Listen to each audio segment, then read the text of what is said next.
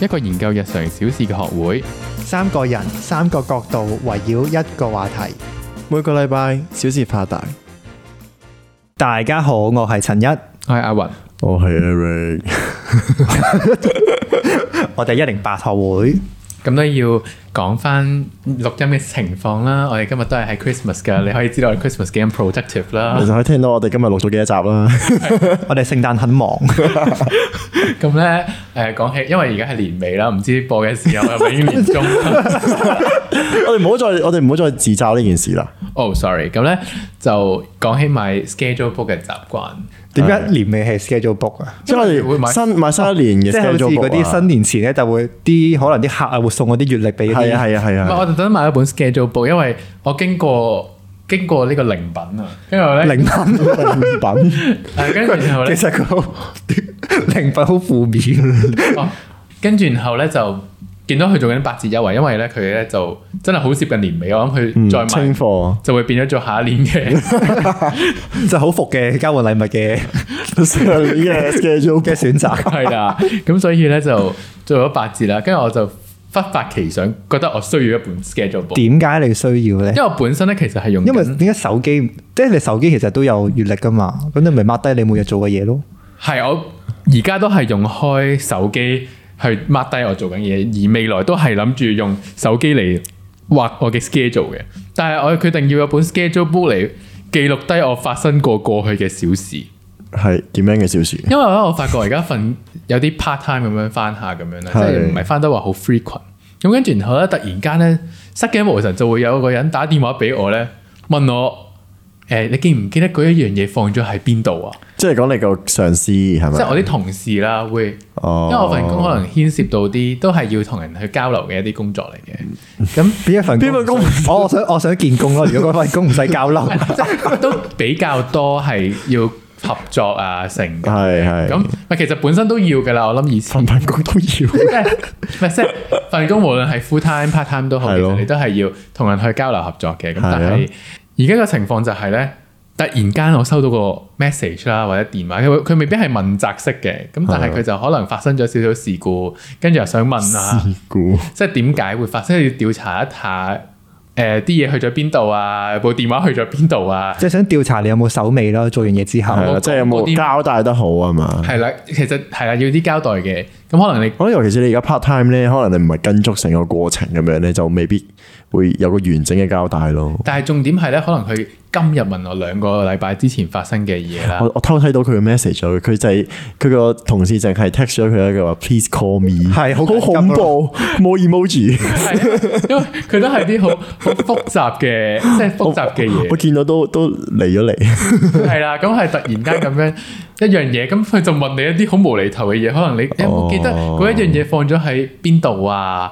或者誒、呃放咗喺邊個雪櫃啊？有冇俾過某個人啊？咁樣呢啲咁樣嘅。哦，嘅一啲問題啦我，即係你做餐飲嘅原來，哦，係啊，做餐飲㗎，係啊， 都係啲飲飲食食嘅嘢哦咁咪嗰咯。個餐蛋係個蛋有冇熟蛋咧？嗰啲係啊，即係問翻你上個禮拜你煮咗俾阿 A 顧客係生蛋定熟蛋咁樣，係啊啦，嗯你可以想象一下，就係無啦啦問我嗰台客係食緊炒蛋定係煎蛋咁樣，其實你係唔記哦得就完嘅。全唔記得啦。係啦，咁我發覺其實可能咁就係發生卸責嘅時候啦。咁你就係你答佢唔記得嘅，好似一哦，咁就要好技巧性地射波， 來一來你又要好小心你答緊啲乜嘢啦，係係咁但係誒，但係你又唔可以下下都同佢講話唔記得啊成咁樣。咁真係唉問我上個月同見過邊個人我都唔記得啦。 其實我琴日食咩早餐我都唔記得咯。係啦，咁但係唔係咁理論上係要知道嘅某啲程度啦，都唔透露太多 啦。跟住啦，咁跟住然後咁，所以誒、呃我決定咗要揾有一本 schedule book 去作低呢啲微型嘅小你真係會捉得你某今日煎咗幾多隻蛋，然後每種蛋嘅品牌啊，咁我未去過濕真係 度啊。我未去到真係咁咁咁簡佢你單。諗下，但佢會抽問翻你啲咁細微嘅嘢喎。其實我唔係我發生咗呢件事情，即係啊好 ad hoc 突然間冇人 please call me 係呢件事情啦，係跟住我都 reflect 緊究竟我呢本簿究竟要寫到幾 detail，因為我我諗呢呢佢問嘅問題，我諗我都未必我覺得佢只會淪為你嘅日記咯。 或者你嘅真係小氣部咯。係 啊，即即係今日個司機唔等埋我就開車啦。今日嘅同事又嚟煩我啦。咁可能嘅， 咁所以 so far 都睇下我究竟呢本 schedule book 會幾我哋拭目以待下，你新一年究竟呢本簿會充滿啲乜嘢？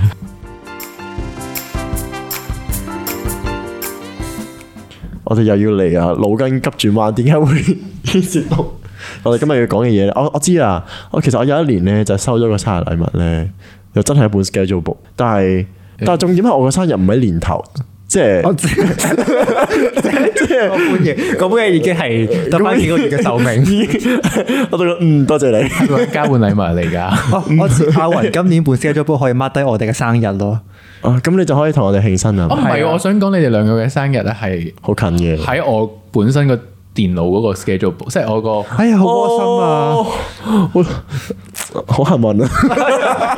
我希望都會有人 嗯 record 低，唔係有一年我係喺啊陳一嗰個手機嗰度寫低咗自己嗰個生日㗎，哦，已經冇咗咯，但係但我我撳咗 every year 咁，你諗下，你諗下佢小朋友度咧，要咁樣夾硬逼啲朋友去記得佢嘅生日，你諗下佢有幾小氣？你咁 attention seeking 嘅，咁啊係咯，咁我會記住，跟住然後咁你會點啊？跟住我生日快樂咯。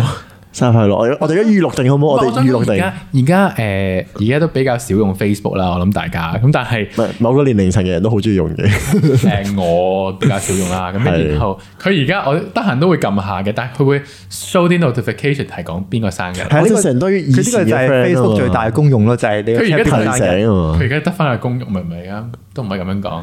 佢而家對於我嚟講嘅功用咧，就係見到某啲二人以嘅生日前識嘅朋友，哦，跟住然後佢原來嗰日生日，跟住我就會送上我嘅，祝福。你係咪就會喺個信息嘅喺嗰個窩嗰度？唔係我都係 send，我都係 send 翻個真 message 俾係佢，到而家都會有人喺個窩嗰度留言。其實我心諗都係上一代。唔係，我就會陷入一個困擾，就係其實我應唔應該覆佢，因為我唔想好禮物咁 like 咗我唔想我你嘅讚好咯。我唔想我嘅面書任何動態。但係我如果唔覆又好似顯得好目中無人咯。但係我想講講起面書呢一樣嘢，我會 off topic，咁就係咧，佢可以俾我誒 stalk 翻啲人嗰啲細個嘅形態咯。細個嘅形態，即係佢啊即係佢以前係個蝌而家蚪我哋嚟。嗰、個，因為我諗我而家上一次用 Facebook 嗰啲年代，可能係大學一 year one year two 咁樣，都講緊係幾年哦即前。係會大家以前嘅樣出係啊，我會嚟。可能想 stalk 下佢，我就會哦睇翻佢可能。鋪嗰啲好 M K 嘅嘢啊，嗰啲嘢你會記得你見到人哋嘅時候，人都見到你 M K 嘅模哦我已經處樣。理好晒嘅啦，哦，好唔咁同生日有咩關係？關事 我。咁呢排邊一個生日咧？點解要？嗯有啊，有有又再 次提再再次提醒一下，我哋係幾時錄呢個音啦？係 聖誕聖誕 係 Jesus， Jesus。Happy birthday to you！我哋係一齊向上望嘅。 係啊，係偉大嘅耶穌生日，係啊。你都係都之後我哋生日嘅主題 啊。即係好少人聖誕會講生日啊，真係 但係都要記住，聖誕係我哋可以留翻佛誕噃， 或者孔誕。或者國慶啊，不如誒，嗰個唔係一個生日，留意翻，嗰個係一個創辦要尊重嘅日子。哦好好好好，我哋真係言歸正傳先嚇。嗯係啊，因為大家都過咗三十個生日啦，係咪？三哇！你啊過生日過生日，我啊未過三十個生日嘅，廿零個啫自己計翻 啊。我哋撇除下啲關係先啊。咁我哋會點樣慶祝生日啦？一睇下知你就係一個好中意慶祝生日嘅人啦，阿雲。我唔係喎，你我強迫大家記得你生日喎，唉，咁講翻起就覺得自己好邊緣添。做咩其事實啊我？每年嘅生日都冇乜人陪我過嘅啫喎，我都係自己一個人。唔即係你 prefer 自己一個過嘅。係呃我多數冇乜朋友會約我 生日正日嘅，係即係我冇特登講起，即係身邊嘅朋友都好好會約我食飯嗰啲成嘅。但會唔會有個情況就係咧，大家以為你淨係有約，係啊就約晒前後咯？佢哋多數喺我，點知原來淨係冇人。其實好少人會問我攞正日嗰一日，咁我覺得係個禮尊重同禮貌嚟嘅，我覺得但係所以我每年嘅生日都係一個人。正日嗰一日係哦，前後嗰個禮拜會有飯食嘅，即係會有人同我食。係咪嗰啲咩嗰啲天后誕咁樣成個月就會安排晒各種嘅飯局？嗰個禮拜啦，幾餐飯咁樣啦。咁但係你話係咪嗰一日正日會食咧就唔會，咁但係咁我就會好好咁樣包裝成件事啦，然後就會攞嚟陪我嘅屋企人啊，咁屋企人就會煮一餐好。係佢哋係咪嗰啲 backup plan 嚟 因㗎？為其實生日嘅主角係媽咪啊，因為佢生你出嚟㗎。哦，係我喎。媽每年都係咁樣咁佢逼我多謝佢，佢哋咪會買生日蛋糕俾你唱生日歌咁樣。會嘅。但我想講，其實呢個就係我最最懼怕嘅一個 moment 咧，就因為其實如果你可能廿零三十個人咁樣，我就覺得啊，好似有個有個氣氛係熱鬧咁樣做呢個行為，就覺得好好合理。但係如果喺屋企度咧，可能真係小貓一兩隻咁樣咧，其實會有啲尷尬嘅咯，仲要有時大家走音咯，就會好明顯。有時都幾我我唔係好中意嗰種啊。講起呢、個一齊慶生呢、個，係即係咧，我有一次去食放題咁樣啦，誒跟住你你你嘅生日哦，我已經大概估到啦，啊係咪嗰唔啲？係生日，我有一次去食放題，咁嗰個放題就係、佢都話咧，如果你生日嘅話，佢會送生日蛋糕。因為嗰啲好老土嗰啲，係咪全場熄燈嗰佢啲唔嗯播？係，佢播咗一首好老土嘅，即係佢全場係好温馨、好大聲，你去唱 K 先會聽到嗰啲 Happy Birthday 歌。係跟住然後咧就有啲侍應十去五六張台咁樣去送一個好細嘅生日蛋糕，但係全場嘅人就會為你慶生咯。好老土咯，咪就我係都覺得好老土，我就係記得起呢件事，我就覺得 因為佢冇熄燈嘅，哦但係佢係太做作啦嘛。不過嗰首歌一定仲要播兩分鐘嗰啲勁長。係啊好耐嘅。跟住然 後跟住我因為我嗰日唔係生日啦，我成台都冇人生日啦，然後我哋成班人就喺度望住人哋玩啊啦，然後就哦好大聲咁樣喺度唱生日快樂啊咁樣。不過咧，呢啲咧成日都會誒誒、即係 fail 個侍應，即係可能一班人食飯，我哋就同個侍應講話暗示啊嘛誒，我哋會會切生日蛋糕啊，因為有人生日咁樣啦。跟住咧，個侍應永遠都係問嗰個壽星公話誒、我哋上得蛋糕未啊？咁樣，哇！咁 佢佢勁尷尬咯。佢完全唔識做喎呢啲。係啊，即係佢應該嗯問，但其實佢唔知邊個係生日嗰個但人。係佢至少都問中生日生日嗰個人咯。佢自己會 Q 噶啦，即係我哋真係會搞手就會自己 Q 噶啦。唔係咁，但係你係侍應，你可能有時候。我我諗佢又未必去嗰啲好好貴嗰啲餐廳食，係啊即係嗰啲咩誒放題打邊爐啊嗰係啲咧。啦，哦佢就可能見到都七七八八啦，你都係時候要食嗰個蛋糕啦，咁佢就會問下，同埋呢啲永遠就係要安排壽星坐喺個背對門口嘅位啦，然後就 make sure 成件事係佢唔知道嘅。啊，同埋我好少人俾呢個生日 surprise 我咯，我去投訴啦，做咩啊？做咪咩因啊？為大學嘅傳統可能都會會一齊食飯，跟住然後每個月都會為人慶生嘅，如果大家哦，係啊，每月之星嘅都會係。啦，咁我嘅生日咧就係係啊喺六月啦，都可以就 w h i 講，大家已經翻晒屋企， 都已經係成 break 完咗又。大家都已經各散東西啦啊，嘛。咁又未去到下一年，嘅 O Cam 啊嘛，係啦如果 O Cam 正一最搭馬咯，成個好啊 O K 嘅參與者。成個 O Cam 嘅人就會為你慶祝啦。係咁講啲仲尷尬，咁但係咧就我每年都係冇人同我慶呢啲生日好啊，慘啊！係我所以我嘅我嘅慶祝生日咧好少係一班人嘅，我多數係可能一兩個一兩個咁樣食生哦，日飯咪就。都好嘅。其實你有時咧，即係唔係咁高調嘅人咧，就係呢啲一對一嘅聚會，反而仲仲舒服。係嘅，所以我我幾享受呢種過程嘅，雖然。誒、大家可以放膽啲去約我，即係 正佢日暗示緊佢想搞生日而會家乞求緊啊！大家。係啊，都喺度 promote 翻我生日係呢個世界海洋日，大家有心嘅話可以去 search 下， 其實身邊嘅人都知道。我知咁喺海邊幫你慶生咯。啊，OK，我即係㧬你落海咯，我即係你搞個船 P 咯。但係你本身 enjoy 唔 enjoy 有人幫你慶祝生日先？因為有啲人係唔中意嘅嘛。我想講我自己本人咧，我係好似有一年咧，我就同我老豆，即係我同我同屋企人咧，就落咗個明一個規條啦，就係咧嚴禁幫我慶祝生日咯，咁串嚴禁啊！當然好痛嗰日都唔准生日啦，係咯，唔係 咁，我純粹覺得生。日唔准開心。我我我定下呢個規則係有兩兩個原因， 第一個就係啊咧，魚蝦，第一個原因就係因為咧，唔知點解佢哋揀蛋糕嘅品味真係非常之差咧，佢永遠都揀中啲我唔中意食嘅蛋糕，同埋啲好 cheap 嘅奶油蛋糕咯。呢個係要 promo 同你講，我每一次都會同人講，我哦最中意就係食嗰隻生日嘅蛋即係糕我㗎要啦。指明啊嗯嘛，係，我就會話到唔，得嘅，佢係佢，我哋屋企有個即係人哋有家庭醫生啦，我哋有家庭嘅 bakery 嘅。哇！即係佢屋企有 bakery，唔係啊，即係我嘅意思，我哋有個專專去嘅一個 bakery 我啊即係哋喺樓下屋村。係就係嗰啲好好好 local 嘅嗰啲，which is 唔係我個人口味嘅蛋糕 鋪頭，哦，即係嗰啲好老式嘅生日蛋即係糕。嗰啲好老派嘅海綿蛋糕，就充滿奶油嗰啲咯。不係呢個呢個第一個原因啦。啊第第二個原因就係、我覺得好老尷啊！我覺得成個情況好，因為佢就會為完成呢個儀式而完成咯。即係我就會覺得不如算啦。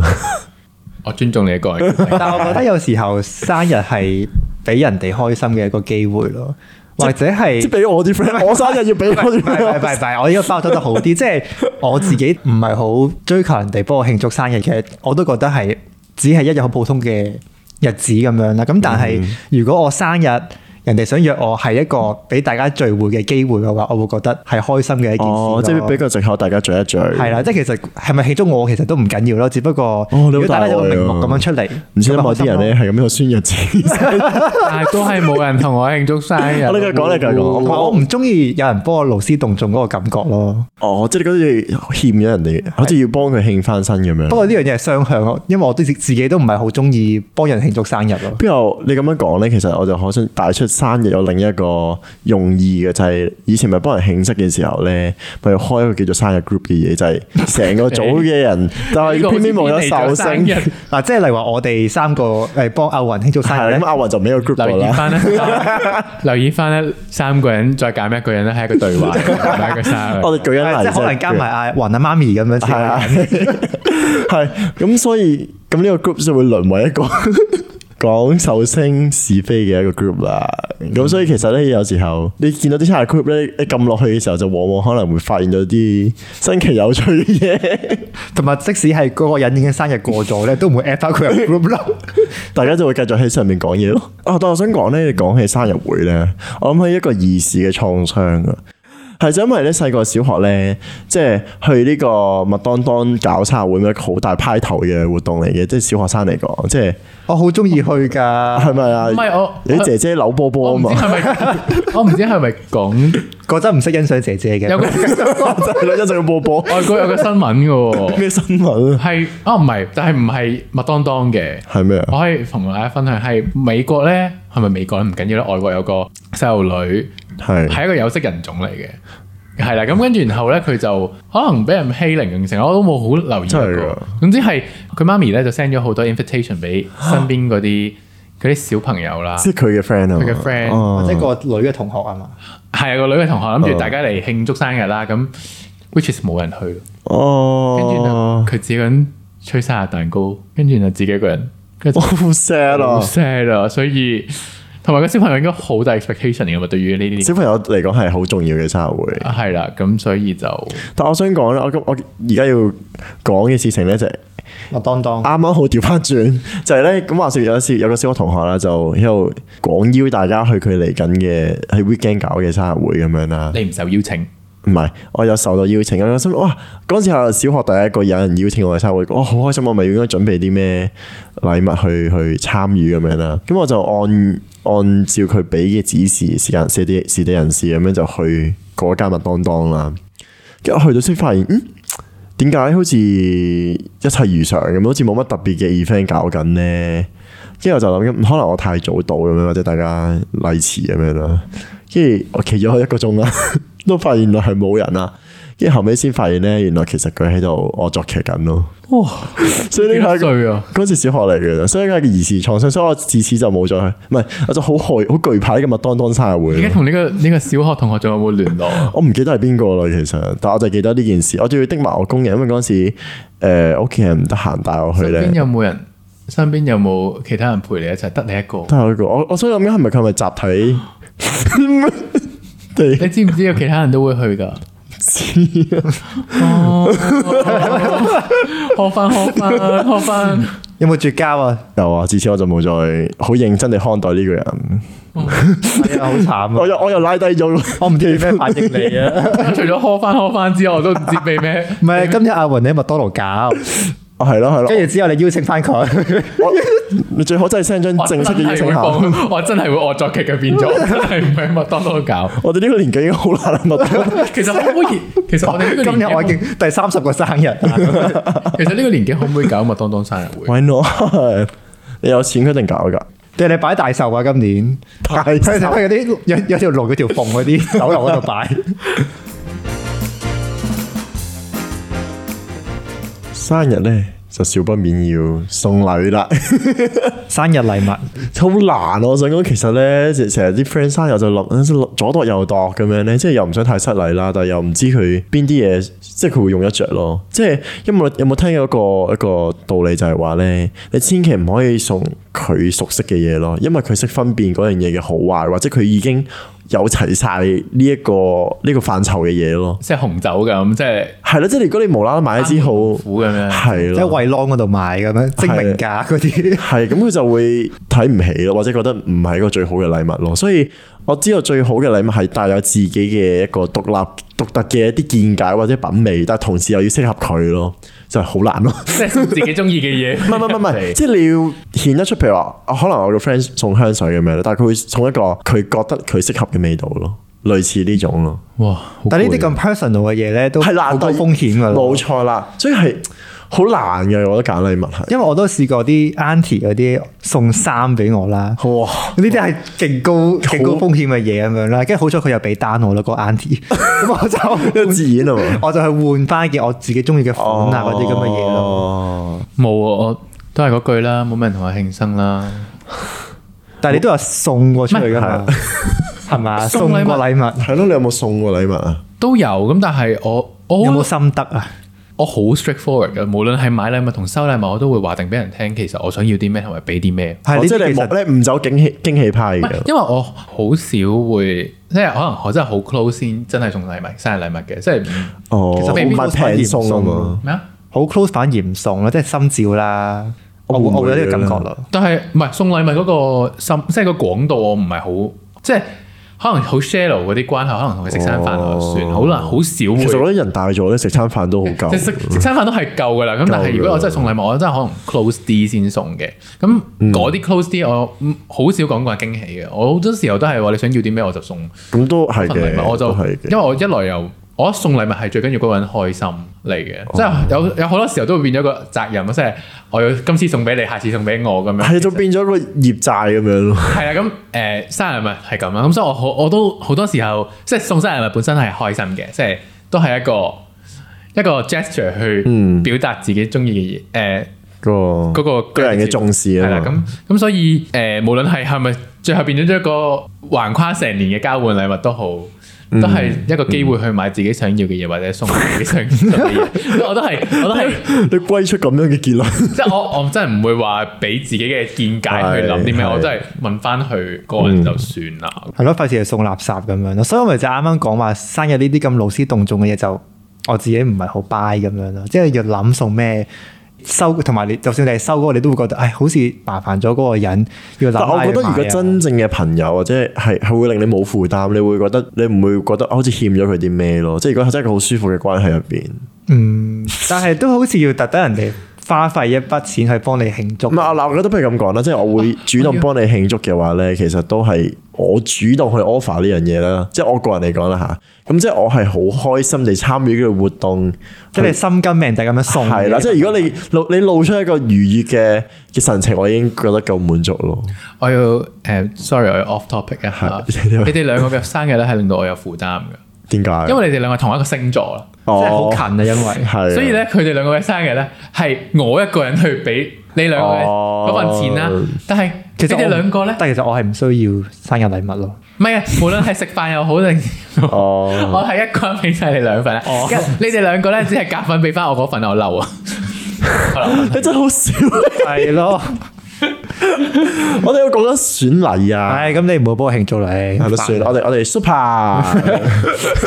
全部都唔好慶啦。冇冇冇冇冇，我要有人同我慶生，所以我都慶同你哋慶所以生。我覺得其實某程度上咧，即係小驚喜都有佢嘅嘅嘅存在嘅，但有時都係開心嘅。咁我試過咧，驚喜同尷尬係一一線之差。線之差。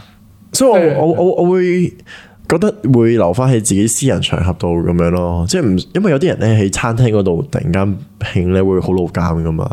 我即係我試過有一個係即係我去一間比較即係好啲嘅餐廳去食飯嘅時候，我唔知原來佢拎個蛋糕嘅時候會伴隨住一個人拉小提琴咯。其實好浪漫嘅，即跟住係我就見到誒我好似唔對路，我就即刻咁樣，我就喺度揮 手，但係佢完全好似唔係好 get 到咁樣， 佢突然就拉住個小提琴，再推住個蛋糕，佢哇多咗多咗，我 friend 都好勞感啦已經覺得。唔係，其實你嗰個老間嘅感覺係， 即係嗰個老間嘅感覺本身都好老間，令到拉小提琴嗰個人都好老間。究 竟我拉唔拉好咧？係啊咯，不過誒，如果講翻去選禮物咧，咁我覺得有時我會手作一啲嘢咯。如果真係好好 close 嘅話，唔得噶，我會太係一個負擔嚟。 又係負擔。負即 擔，係如果有人你人生好多負擔， Let's say 如果佢係花 咗花咗好耐時間，哦，嗱我可以分享一個小情感嘅 嘅小咩故啊事係你啦。講你講即係咧，可能有段關係去到即係係我另一半送俾我嘅嗰份禮物，嗯，咁佢就積咗啲嘢俾我啦，即啊，係積啊。咁哇，但係咧個關係咧，其實去到去到尾聲咁樣，就咁啱搭正你生日啦嘛。咁佢又積咗嗰個。哦，誒冷衫，唔係係係積咗件嘢，咁跟住然後咁就收嗰刻係窩心嘅，唔定係係窩心，係一個壓力嚟。唔係，因為當一個人唔啱嘅時候咧，佢做任何佢呼吸都會覺得係一種壓力咯，所以我覺得唔關你個選禮物唔上係邊。咁，所以如果嗱，我想像有個人係個關係或者嗰個情感朋友又好，情侶又好，係未去到咁想嘅時候，你就唔好做啲咁嘅嘢啊嘛。手作太用心嘅禮物咧，反而係呢個負 擔嚟。對唔住，我唔做啦。喺陷 阱都唔係嘅，即係你送俾我 OK 噶，我會收噶。下 但希我覺望得我係嗰個人啊嚇。手作係呢個 smart move 咯，因為係冇人可以 challenge 過你嘅心意咯。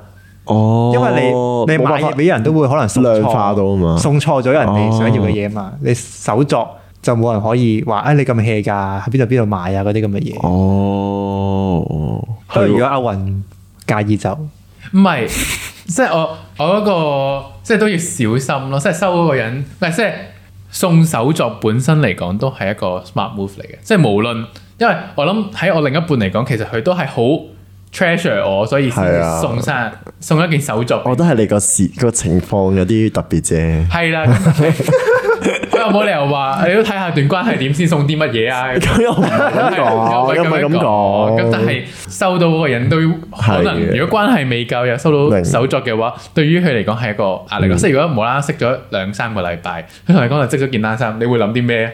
佢已經積咗好耐， 係啦，可能佢上手送唔出先送俾我 咯。咁係咯，就係咁。但係李生我整嘅手作卡咧，係我啲收到嘅人咧係唔以為我係買翻嚟咯。哇咁靚啊！佢咁係都咪可以開鋪去言下之意？耶！我 啊我嘅 IG shop 係 S O C N 所 一零八。八。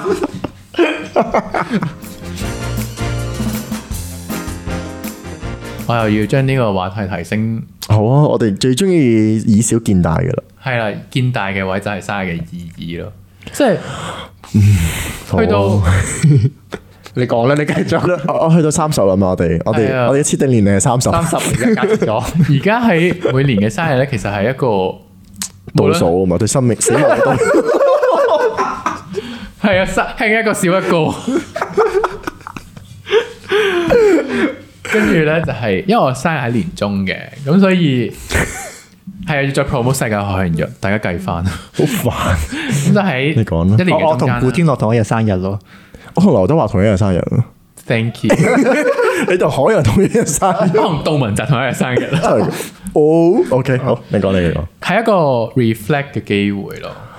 即係我我無論係生日嗰一日，定還是係一年完咗嗰一日，我都會寫啲嘢又好，或者俾自己去諗一諗，即係都會諗一諗翻啊，呢年啊，或者呢半年係咁樣經歷過嘅事啊，或者嗯哦上年生日同今年生日啦，又或者今成年發生咗啲咩事，咁樣係一個 reflect 嘅即係機會。梳理翻你呢一年發生嘅事情。係啦，係一個回顧過去、展望將來嘅一個。我以前好作狀噶，我會每年生日咧，我就會幫自己寫篇文作首詩咁樣咯。係咪我而家都有呢個，內我而家都有呢個 呢個。真係啊，你而家都有啊？係啊，咁但係哦我都會 keep fit myself 嘅，咁有但冇係創出新世界同交出新真個性？乜嘢啊？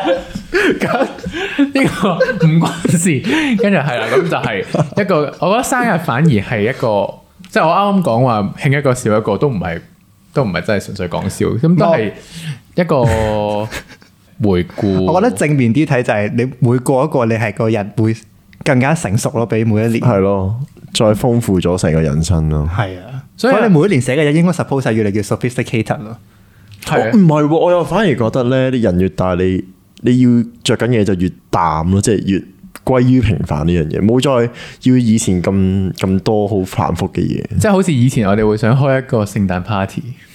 哦，即係我哋啊，但係我今，因為我每年其實生日，我又冇好介意一個人過嘅原因係因為其實平平淡淡咁過，俾自己一日嗯同自己嘅相處，其實都係一個開心嘅事咯。嗯，即係我好多時候我嘅生日就係朝頭早，即係 daytime 係自己一個人去行下，跟住夜晚同屋企人慶祝，咁都係一個平平淡淡咁過，都係舒服嘅，嗯未必真係要可能廿幾三十個人同我唱生日歌啊，即嗯係我會 care 嗰班人對我嘅關係多啲係。哇，好老啊，咁我諗無可否認呢個係即係生日，其實同年紀係真係好掛鈎嘅一件事情咯。咁難免就會令我哋講諗起呢啲嘢啦。咁當然，咁我哋生日嘅意義因人而異。咁我哋都要尊重翻大家對生日嘅睇法同埋慶祝嘅方式嘅。同埋我會想寫生日卡，即人哋係人哋寫生日卡俾你，無論咁我寫生日卡俾人或者人哋寫生日卡俾我我，冇收過你生日卡。誒，咁你試下寫俾你。 好啊，咁就係、我覺得誒、呃即係都係一個，即係因為手寫字已經越嚟越少啦。咁哦但係即係手作咁樣，其實寫張生日卡又咪真係好耐嘅。但其實係係嘅都係多謝佢或者一個祝福，其實都係一個好有意思嘅事咯。嗯，好老啊！唔唔係嘅，唔係 嘅，都唔係老嘅，即係成熟咯，純粹係。嘅我覺得其實最緊要真誠待人同對自己就夠咯。因為我我講一個好短嘅，最近幫人慶慶生嘅故事就係、因為嗰陣時我哋中同聚會咁樣啦，咁咁啱正日約約咗正日就係我個朋友嘅生日，咁咁佢本身有另一半嘅，咁佢都選擇咗同我哋呢班朋友去過呢一日，咁我覺得好好 appreciate 嘅，咁所以當我幫佢慶生嘅時候咧，佢我見到佢嘅神情同佢嘅反應都係好開心、好 surprise 嘅，which is 都令我覺得好好珍惜呢份情誼咯，即係可能過咗十年啦、十幾年啊啦，咁樣都仲有呢個友誼永固嘅感覺咯。係咯，都係好似陳日咁講，生日都係陳人哦，你講明哦，冇嘢。我啊，我喺度㗎。哦，哦，sorry sorry，我哋講嘢。生日本身係一個，哦即係一個原因俾一班人去聚埋一齊，去去貨嗰個人嘅，係係表達嗰個人嘅情感嘅。咁、嗯其實都係一個好開心嘅。 我好窩心喎啊我哋，希望誒、呃今年嘅生日大家都過得開心 啦！再祝晒你哋所有人生日快樂啦！再再耶穌，因為耶穌都唔到你去祝福 啊！祝福耶穌，生日快樂！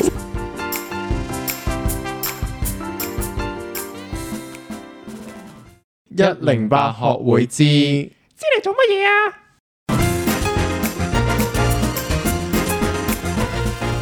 生日除咗生日禮物之外，咁當然少不免就有一個生日歌啦，係咪？咁其實有冇諗過，其實呢首歌咧咁咁多人傳唱嘅時候，其實係邊度嚟嘅咧？中文定英文啊？你你不講如呢個呢問個哦答比賽，我我嘅意思係呢個呢個呢個旋律啊，同中文埋嗰個個歌詞。英文嗰、個，哦唔係，哦你因講為有誒、呃中咩州咩李福壽與 雨天際，哦唔係唔係，我講緊英文啊，Happy 嗰個喺 Birthday。邊度嚟？喺中國度嚟嘅。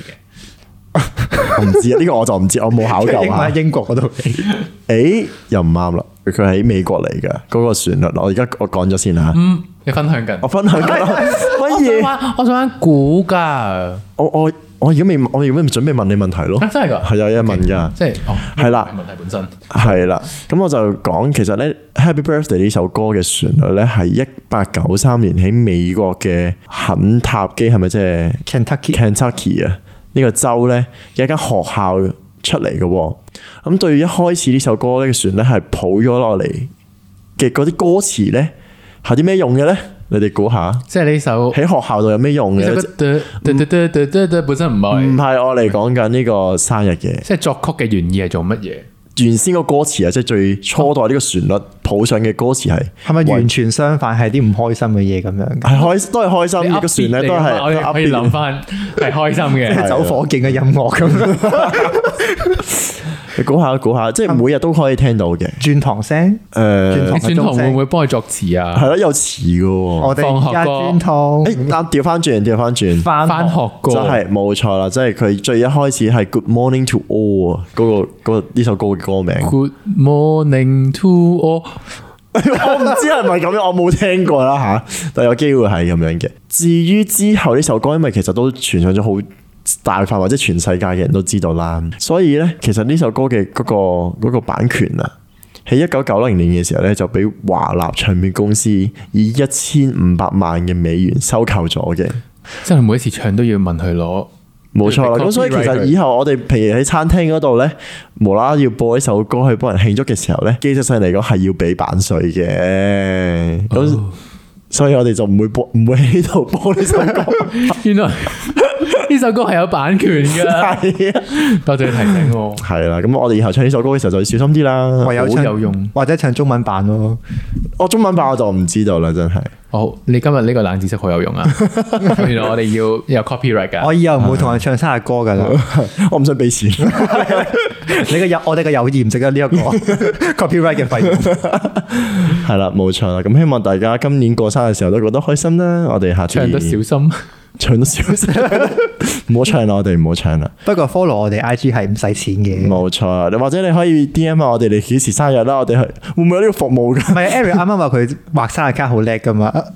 哦，可以幫我訂購係啊嘛？可以有呢個幫人即係 D I 啊我哋個 Y I G 就係我哋唔賣生日卡啦。轉型。Anyway，我哋 I G 係 S O C underscore 一零八，咁有咩事都可以同我哋傾下偈啦，分享下乜都可以噶。好啦，咁我哋下次再講啦，拜拜。拜拜。